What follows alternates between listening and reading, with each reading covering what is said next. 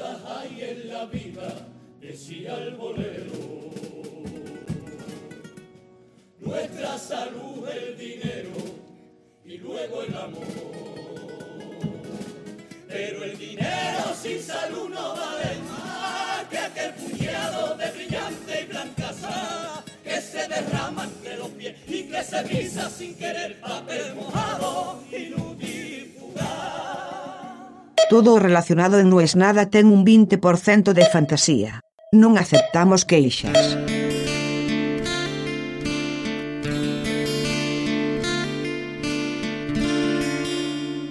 Hoy prometo que no voy a hablar de Bitcoin. Entendí el mensaje, basta. Los cansé. Hay algún mensaje que dice, che, qué bueno que hablaste de eso porque a mí me interesa, pero también entiendo que uno no puede todo el tiempo asumir que las cosas que en este momento a vos te interesan son las mismas que en este momento a los demás le interesan. Así que prometo hoy no hablar de Bitcoin ni de cripto.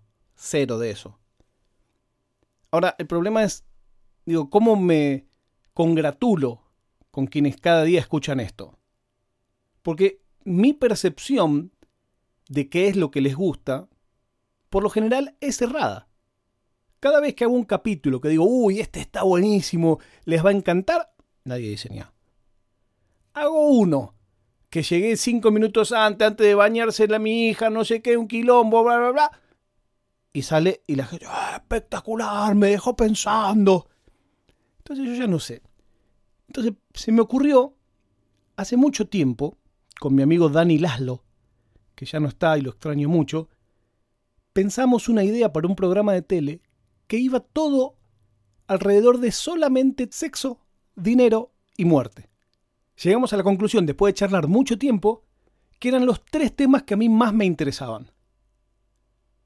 Entonces, lo que voy a hacer es llamar al grupo de mis compañeros de la escuela y les decir simplemente que elijan sexo, dinero o muerte y les corto.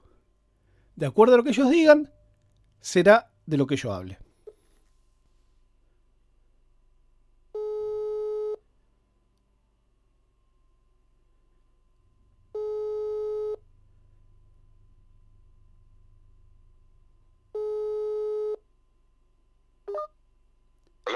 Necesito únicamente que decidas entre sexo, dinero o muerte.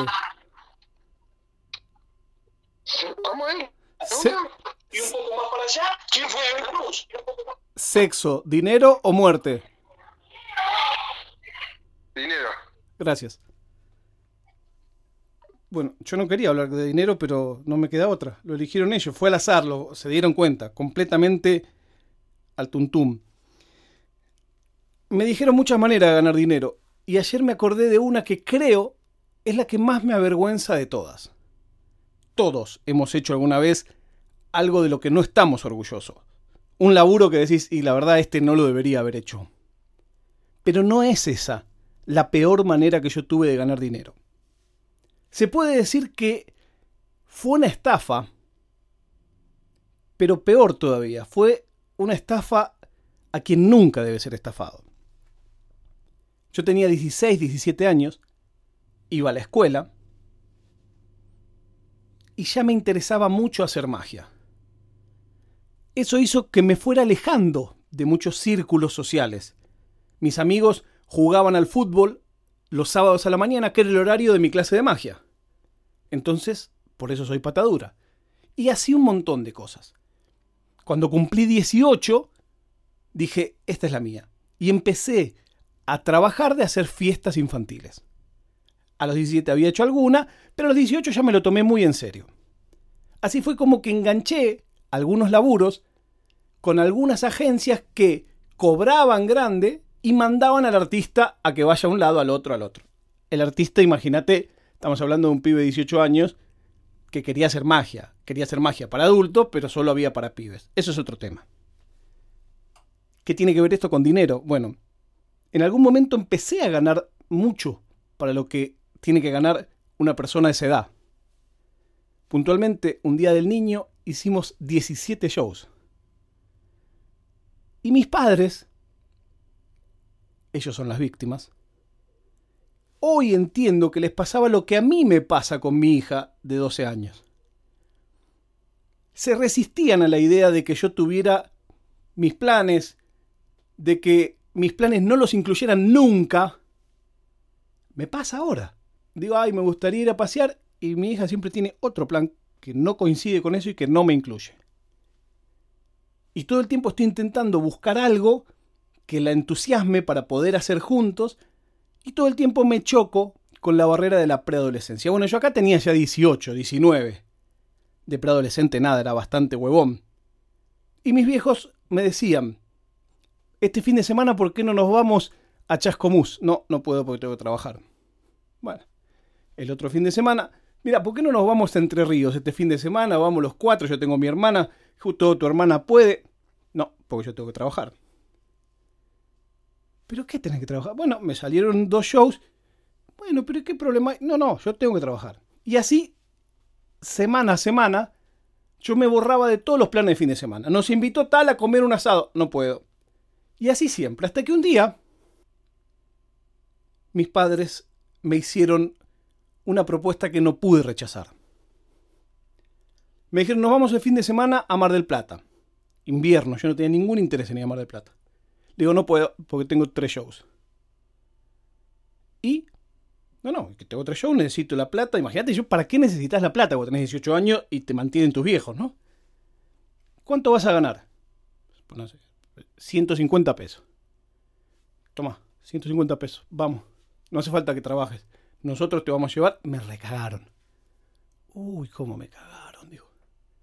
Pero me agarré los 150 mangos, muy contento de la vida, colgué los shows y a partir de ahí, cada dos o tres fines de semana, yo cobraba por ir de vacaciones o cobraba por ir a un asado. Era una especie de prostitución hacia mis propios padres.